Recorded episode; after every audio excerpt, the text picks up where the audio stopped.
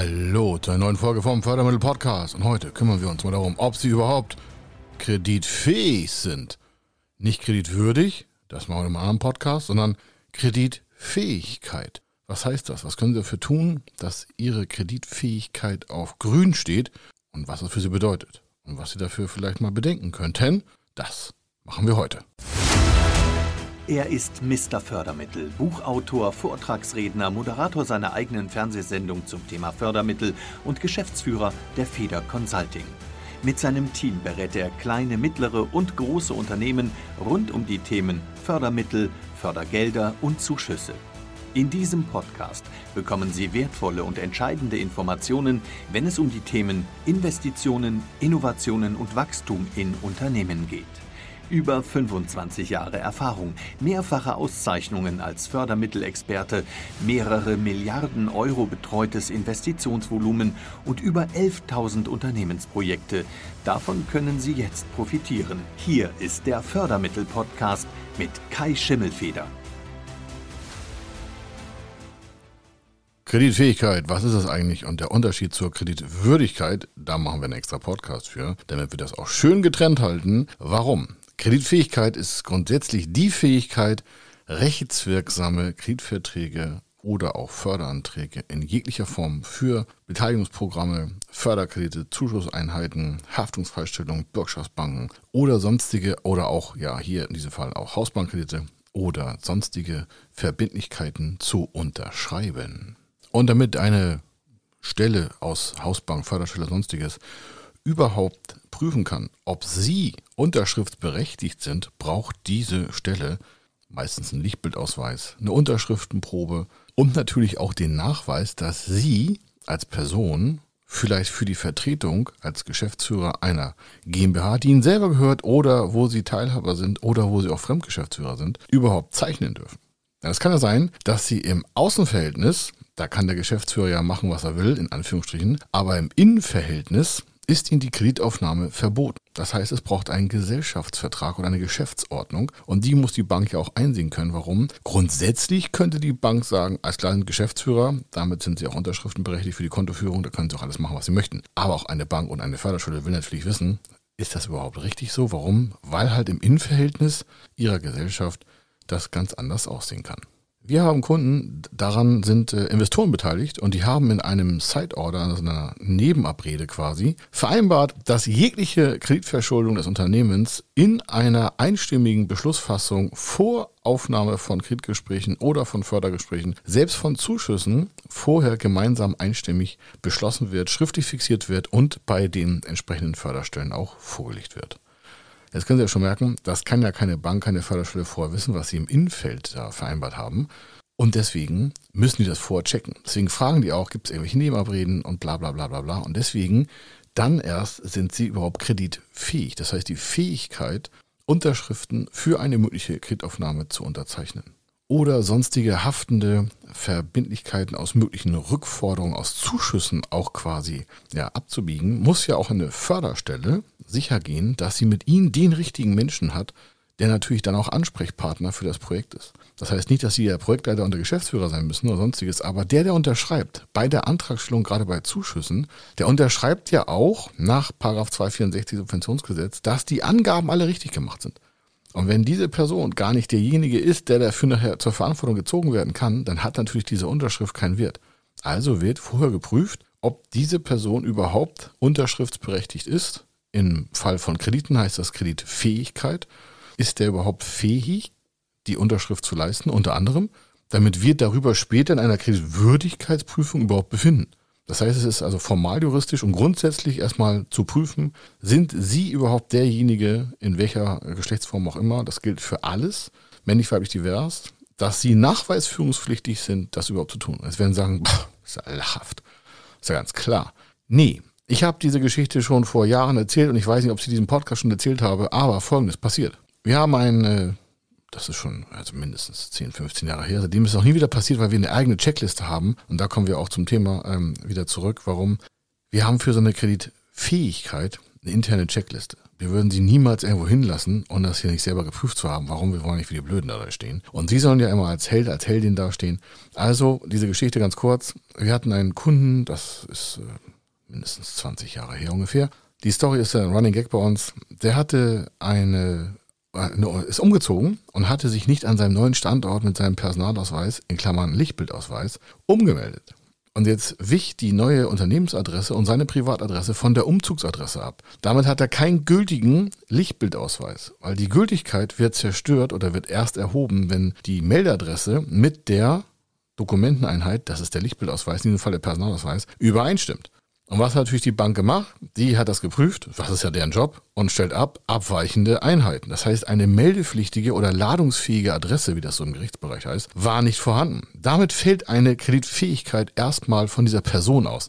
Nicht das Unternehmen fällt dafür aus, sondern diese Person konnte nicht am gleichen Tag unterschreiben. Da musste die erstmal hin, die ganzen Unterlagen und Dokumente wieder klarrichten. Warum? Hätte sie sowieso schon machen müssen. In diesem Fall war es der Geschäftsführer. Und äh, dann war das auch okay. Aber Sie merken, das kann zu einer Verzögerung führen, weil halt das Ausweisdokument nicht eindeutig darstellt, dass sie überhaupt Unterschriften führen können. Oder wenn halt im Innenverhältnis, wie ich vorhin schon gesagt habe, Unterlagen vorliegen, die sie eigentlich daran hindern, äh, Unterschriften überhaupt zu leisten, weil sie sich vor vielleicht einen Kapitalerhöhungsbeschluss, in einer Aktiengesellschaft ist das oft so, überhaupt über den Aufsichtsrat und über die Eigentümerstruktur herleiten müssen. Warum? Da können sie nicht einfach äh, das ganze Geld aufnehmen und sagen, ich mache mal ein schönes Leben. Das muss ja auch von der Planung her passen. Und dann merken sie schon, da fällt das Thema Kredit Fähigkeit eigentlich nach hinten.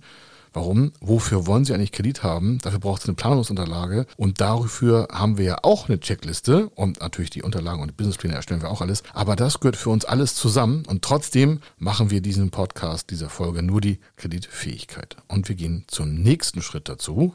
Nehmen wir mal an, Sie haben eine GBR mit drei Leuten. Dann sind erstmal alle vom Inhaberbereich her, weil sie alle Gesellschafter sind, kreditfähig. Außer sie haben sich im Innenverhältnis auferlegt, dass nur durch einstimmigen Beschluss äh, eine Kreditfähigkeit gegeben ist und daraus dann überhaupt eine Kreditantragstellung oder Förderantragstellung, Zuschussantragstellung abgeleitet werden kann. Das wiederum kann aber auch eine Bank im Vorfeld nicht wissen. Deswegen wollen die wieder, und da merken sie, ach, deswegen brauchen die so viel Papiere. Ja, die brauchen ja eine Geschäftsordnung, Gesellschafterbeschlüsse oder auch die, den Gesellschaftervertrag, worin zum Beispiel steht, die Gesellschafter, die Geschäftsführer können nach 181 BGB Verträge mit sich selber abschließen oder mit fremden Dritten, aber es sind alle mit sich selber in den gleichen Gesellschaften, falls sie noch mehrere Gesellschaften haben, berechtigt überhaupt Abschlüsse zu tätigen. Und wenn das nirgendwo steht, oder bei GmbHs zum Beispiel, steht das immer im Handelsregister drin. Warum? Dann will die Bank nämlich einen Handelsregisterauszug. Eine GmbH steht da nicht drin, aber eine GmbH steht da drin, wie eine Aktiengesellschaft auch. Und daran kann man erkennen, aha, ich kann ein Name, Geburtsdatum und dementsprechender verifizierter persönlicher Daten feststellen, dass die betreffende Person, die vielleicht in einer Förderstelle sitzt, auch diejenige ist, in Kombination des Lichtbildausweises, die überhaupt unterschriftsberechtigt ist und damit wäre diese Person für die Gesellschaft oder für sich selber, wenn sie Gründer sind, kreditfähig erstmal vom generellen strukturellen quasi antragstellenden Rahmen. Noch nicht mal von Bonitätsseite her, das kommt im nächsten Schritt, und auch nicht von irgendwelchen Prüfungsbonitäten abgesehen. Also da ist noch gar nicht mal wichtig, wie Sie bei der KREF oder bei der Schufa stehen, sondern wir reden hier erstmal nur von der vorbereitenden Maßnahme, was da alles abhängt. Und äh, deswegen schauen wir uns noch einen nächsten Punkt an.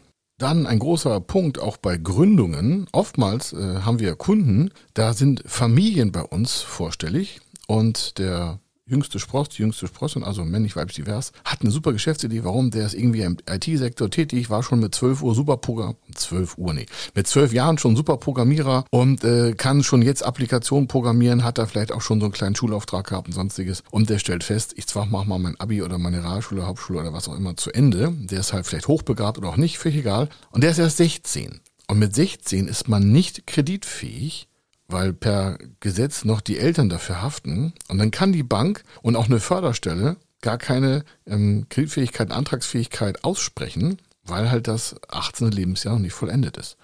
Man darf zwar wählen gehen schon, aber bei der Rückführung von solchen Projekten oder auch Haftungstatbeständen im Bereich der Förderung verlangt man das 18.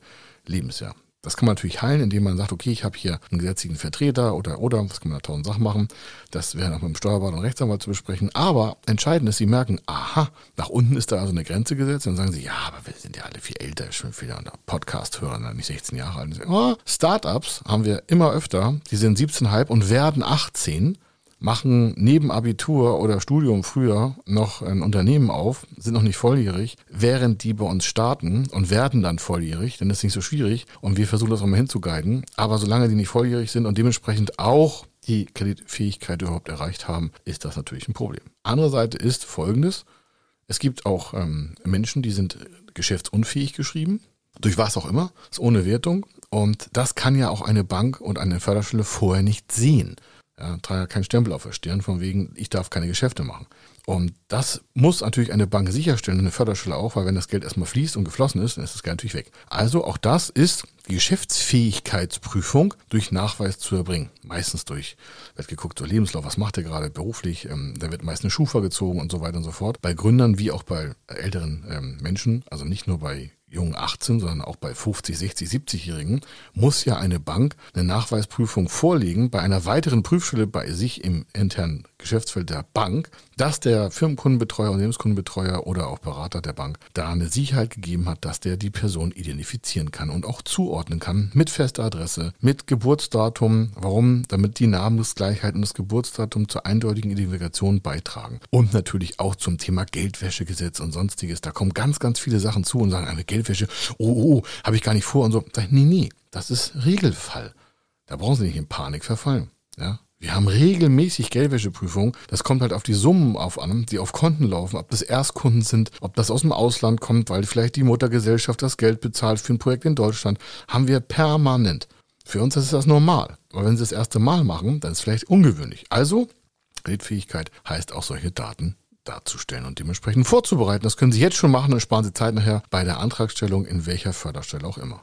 Und dann noch zum Schluss für diese Folge ein Megatipp, der Ihnen einfach ganz viel, ich sag mal, ich sag mal ja, schlechten Eindruck vermeidet. Und zwar oftmals kommen bestehende Unternehmen in, zu uns, das ist ja unser Regelfall, und dann ist es ja nicht die ähm, Kreditfähigkeit der Person, die da regelmäßig geprüft wird, weil das ist meistens ein Geschäftskonto, da ist das alles schon geprüft, sondern auch die Kreditfähigkeit des Unternehmens wird da geprüft. Das heißt, und jetzt festhalten, sind die Geschäftsdaten eigentlich aktuell?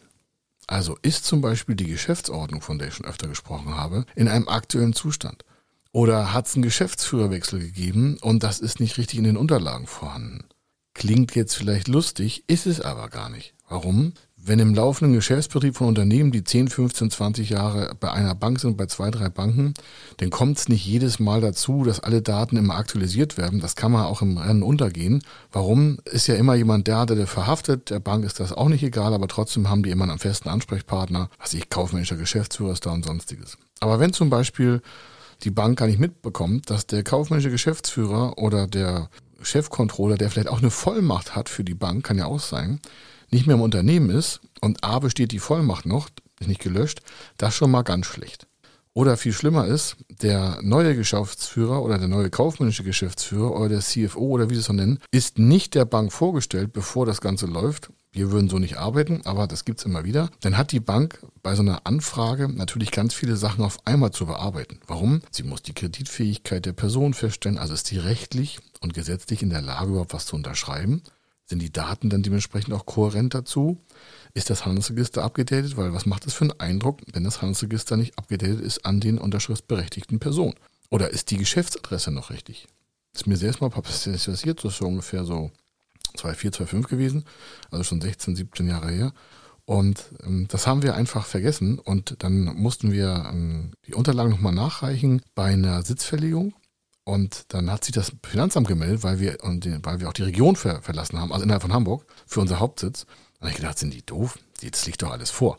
Das sind ja seit 15 Jahren da. Und dann haben wir zum Glück mit der Stelle reden können, weil normalerweise gibt es ein Strafgeld, wenn sie es nicht innerhalb von, ich glaube, sechs Monaten nachmelden. Und wir waren also da 15 Monate, 15 äh, Jahre lang falsch gemeldet. Nicht beim Finanzamt, aber beim Handelsregister. Was nicht so schlimm ist, weil die haben uns trotzdem erreicht. Die Adresse hatten sie, aber wir haben das nicht offiziell eintragen lassen. Da waren die total nett, fand ich auch super, weil sonst hätten wir noch Strafe zahlen müssen. Aber es geht gar nicht um die Strafe. Sie merken, wir haben, wir haben kein Geld gebraucht und brauchen das noch nicht und dementsprechend ist es nicht bei der Bank aufgefallen. Wir haben es einfach mal bei der Ummeldung festgestellt. Also selbst aus Erfahrung denke ich so, das, wie kann das angehen? Ja, das geht im operativen Geschäft vielleicht mal unter. Kann passieren. Ja. drei, vier Unternehmen gegründet, was verschoben, also an, an Adressdaten und sowas, also umgezogen und dann passiert sowas mal. Also es ist nicht so schlimm, Hauptsache man regelt das vor der Antragstellung und hat auch vorher alles im Griff, nur für die Kreditfähigkeit. Sie merken, ich habe noch gar nichts von Bonität gesagt oder von, von Kreditfähigkeit in Form von den Zahlen, Daten, Fakten. Das kommt auch in der Kreditwürdigkeit drin. Oder auch nicht von, von Controlling oder Liquidität oder Cashflow oder äh, Bilanzkennzahlen oder Schufa äh, oder ähm, Krefo-Auskunft. Schufa wäre auch noch sinnvoll. Das hat damit erstmal gar nichts zu tun, sondern wir reden erstmal davon, dass Sie jetzt wissen, okay, ich kümmere mich mal darum, was gehört eigentlich zu meiner Kreditfähigkeit für meine Anträge oder auch für die Förderantragsfähigkeit. Auch da müssen Sie ja nachweisen, dass Sie der richtige Mensch sind, der das alles da vorantreibt. Das kann man alles vor dem Projekt schon vor dem Projekt machen. Das können Sie auch schon vorher machen, bevor Sie mit uns reden. Warum? Dann haben Sie einfach Zeit gewonnen. Vor allen Dingen stellen sie dabei fest, wie ernst ist auch ihre ähm, quasi Projektanfrage. Warum? Naja, dann müssen sie vielleicht zum Amt gehen, dann müssen vielleicht die Papiere nochmal geklärt werden. Für einige ist das schon so eine Grenze, so, oh nee, also wenn ich das alles machen muss, dann mache ich das nicht. Dann werde ich nicht investieren. Ja, alles klar. Also Sie merken, ist ein einfaches Thema, gar nicht schwer, aber es trennt schon die Spreu vom Weizen und zeigt auch ganz viel darüber aus, wie Sie da die Unterlagen klar und einfach und eindeutig haben für die dann zu beantragenden Stellen. Das würde ich Ihnen auch dementsprechend mega empfehlen, das jetzt zu machen, selbst wenn Sie es jetzt nicht brauchen und die nächsten Monate nicht brauchen, packen Sie es auf Ihre To-Do-Liste oder auf Ihre Doing oder geben das Sekretärin oder was auch immer. Regeln Sie das jetzt die Tage. Einfach mal reingucken ins Handelsregister, bei Ihren Unterlagen, in die Gesellschaftsverträge, in die Geschäftsführerverträge, in sonstige Leistungs- und Lieferverträge. Was ist da eigentlich hinterlegt? Sind Sie da der Man of the Year, die Woman of the Year, die das Richtige da eintragen kann? Und wenn nicht, klären Sie es einfach ab kostet nichts, macht nur, also natürlich ein bisschen Zeit, macht aber einen super Eindruck. Warum? Dann ist da der Haken dran, sind Sie schon mal vorbereitet. Und das ist ja das Wichtige, was man hat, wenn man Projekte gut, gut vordenkt, dann haben sie hinten einfach keinen Zeitverlust. Dann können sie geschmeidig da durchlaufen, macht einen Heidenspaß, weil sie die Vorbereitungszeit einfach sinnvoll genutzt haben. Das zum Thema Kreditfähigkeit. Mir soll es nicht gewesen sein. Wie gesagt, einfaches Thema, aber sind schon viele dran gescheitert, hat dann Zeit gekostet und Zeit kostet Geld und das nervt einfach. Und sie sind dann genervt, weil es nicht vorangeht. Und das können wir alles vermeiden, wenn sie einfach sagen, hey, klar, logisch, wenn ich das so leicht höre, was Herr Schimmel wieder erzählt hat, das kann ich ja mal ein bisschen antreiben hier, muss ja nicht morgen fertig gemacht werden. Aber Sie haben es jetzt schon mal angetrieben, checken die Daten ab und dann sind Sie auch ganz einfach Kreditfähigkeit mit Nachweis schon geführt und alle sind glücklich. Also, das soll es hier gewesen sein in dieser Fördermittel-Podcast-Folge. Ich wünsche Ihnen eine super, super Restwoche schon mal und dann hören wir uns bei der nächsten Fördermittel-Podcast-Folge. Also, bis dann. Wenn Sie wissen wollen, ob Ihre geplanten Investitionen förderfähig sind und wie Sie zu den richtigen Förderprogrammen kommen, dann gehen Sie auf die Website www.fördermittel-testen.de. Dort können Sie Ihre Projektdaten an das Team von Feder Consulting übermitteln und erhalten dann ein Ergebnis zu den möglichen Förderprogrammen gesendet. Viel Erfolg und eine gute Zukunft.